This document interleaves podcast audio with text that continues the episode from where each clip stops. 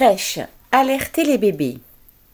Deux livres sur la privatisation des crèches viennent de mettre en lumière la dégradation continue des conditions d'accueil en crèche, en particulier dans les crèches privées. D'après les auteurs, le scandale est semblable à celui des EHPAD dénoncé dans le livre Les Fossoyeurs. L'enquête menée par les deux journalistes Gastaldi et Péris, qui ont écrit Le prix du berceau, confirme ce que les salariés des crèches dénoncent depuis des années. Ces lieux sont devenus des usines à bébés, entre guillemets, où la rentabilité prime sur le bien-être de l'enfant. La responsabilité en incombe avant tout aux gouvernements successifs, qui ont allégé les règles d'encadrement des enfants. Aujourd'hui, elles imposent un professionnel pour cinq enfants ne marchant pas et un pour huit enfants qui marchent. Les professionnels exigent, eux, un professionnel pour cinq enfants, tous âges confondus. À la fin des années 1990, c'est le gouvernement de gauche de Jospin qui a entamé la privatisation des crèches.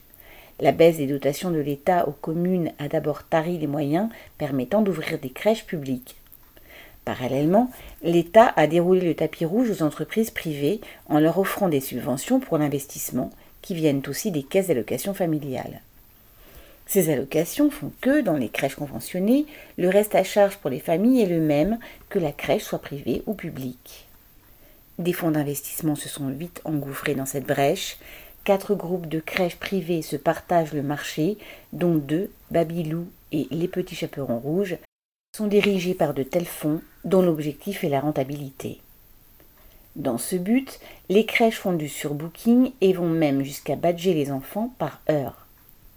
Les directeurs sont fortement incités à prendre un, voire deux enfants de plus que les capacités prévues, en misant sur l'absence d'un enfant. Ils prévoient également moins de repas. Certains parents se sont aperçus que leurs enfants avaient faim et se jetaient sur la nourriture une fois rentrés. De la même manière, certains directeurs font des économies sur les couches et poussent à ne pas changer les enfants. Mais c'est surtout sur le personnel que les crèches font le plus d'économies. Les auxiliaires de puériculture sont mal payés et le gouvernement a assoupli les règles d'embauche en autorisant du personnel non formé. Les salariés sont en nombre insuffisant et soumis à des contraintes absurdes comme celle de chronométrer le temps de repas des enfants. Dans ces conditions, du directeur à l'employé de ménage, les salariés craquent. Une directrice de crèche raconte que les subventions pour les jouets dépendaient de son taux de remplissage et ajoute, ouvrez les guillemets, à la fin, bêtement, je voyais des dollars au-dessus de la tête des enfants. Je me disais, ouvrez les guillemets, il faut faire du chiffre, comme ça on peut acheter des jouets et on peut faire des choses, fermez les guillemets. C'est triste, fermez les guillemets. La ministre Aurore Berger s'est sentie obligée de réagir. Elle a convoqué la semaine prochaine les quatre grands groupes pour exiger des changements, dit-elle.